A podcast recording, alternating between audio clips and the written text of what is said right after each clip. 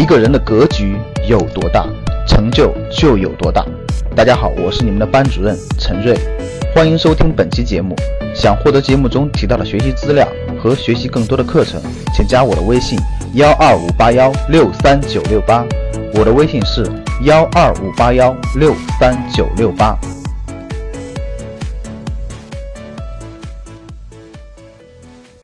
最近呢，腾讯通过它的大数据的方法做了一个市场调查，哎，我觉得非常有意思啊，跟我们的主题很贴切，给大家分享分享。这个调查是这样的啊，第一呢，全国的三大智能手机品牌啊，苹果、三星、华为这三大品牌占据了整个是智能手机行业的前三名。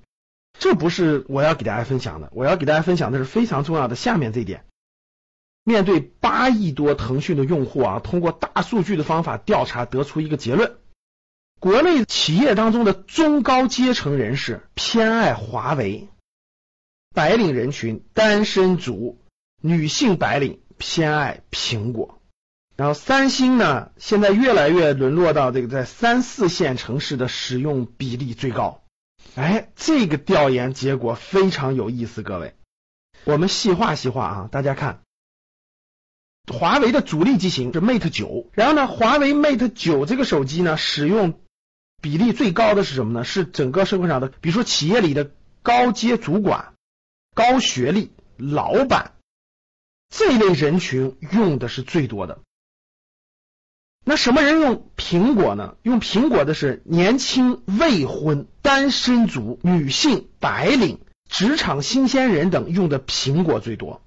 那在这个城市方面调研呢，华为的使用量的百分之五十四点八聚集在一二线城市，三星呢有百分之五十一点九聚集在三四线人士，苹果呢介于其中，一二线也有，三四线也有。那这里面呢有一个非常重要的哈，苹果 iPhone 七的使用人群，他们的经济能力是最想买房的范围当中的。也说明了一点，他们属于无房阶层。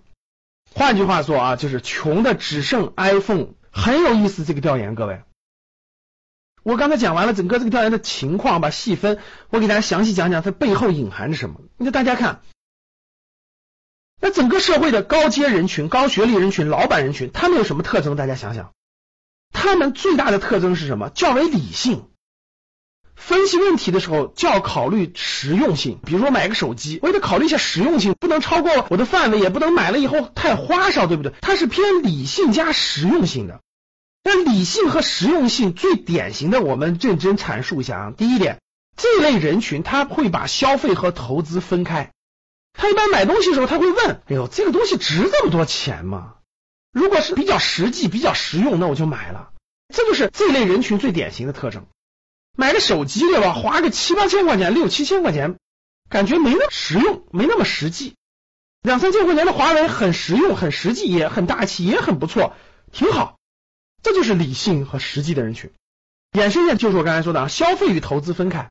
哎呀，花这点钱买这个可以了，剩下那点钱还可以干个别的，对不对？剩下那点钱我还可以干点其他事情，剩下那点钱我还可以买点未来更有价值的事情。所以引出了第二点，各位就是。理性和实用性占强多的人呢，他考虑问题的时候，他的现在和未来是放在一起考虑的啊。我也别现在把这些钱都花了，对吧？这些钱留在未来可能还能干点啥？